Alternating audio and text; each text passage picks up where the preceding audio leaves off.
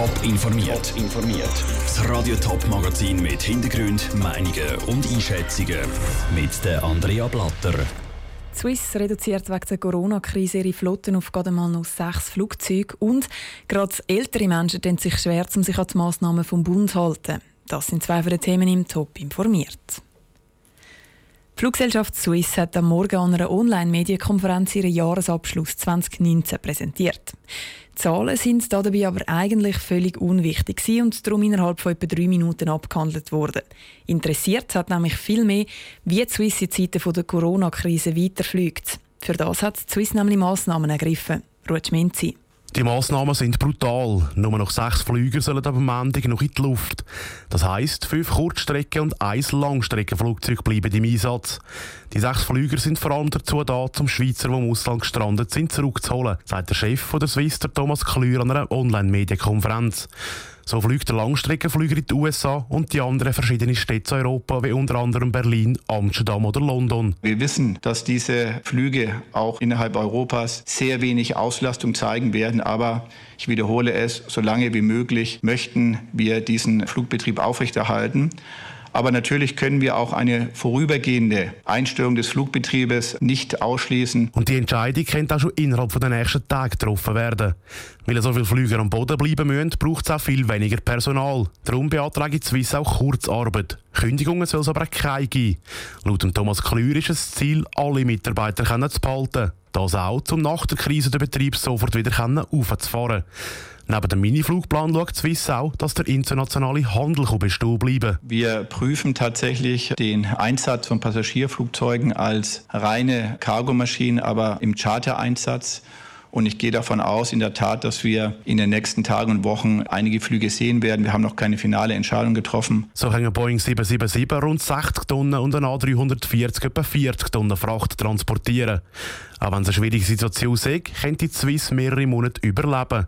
Trotzdem sagen sie mit dem Bundesrat im Gespräch wegen finanzieller Hilfe. Genaue Details hat die Swiss aber nicht bekannt geben.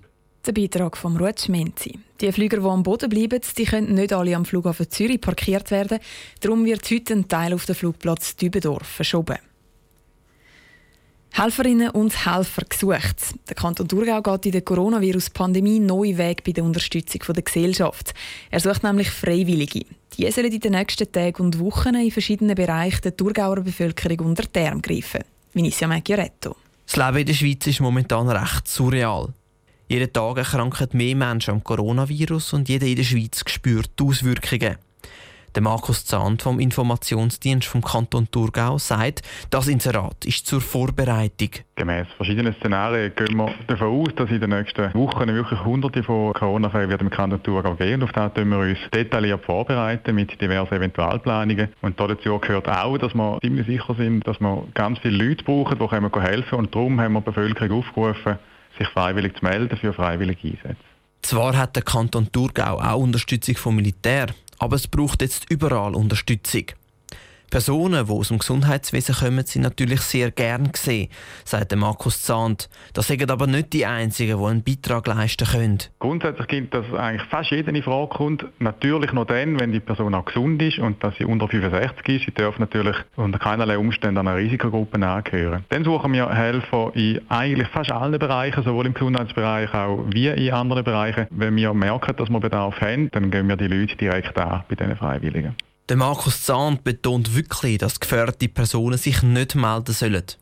Aber Menschen aus dem Gastro-, Logistik-, Reinigungs- oder Transportbereich und vielen mehr sollen sich unbedingt melden, so er.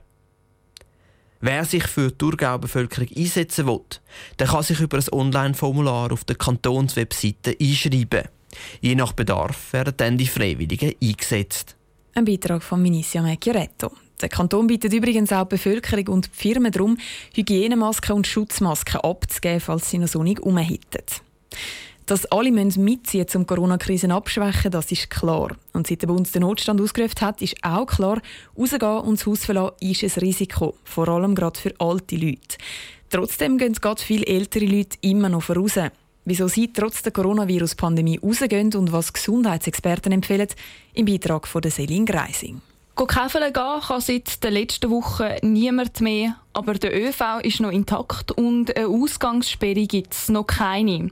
Vorausgehen ist eigentlich noch erlaubt.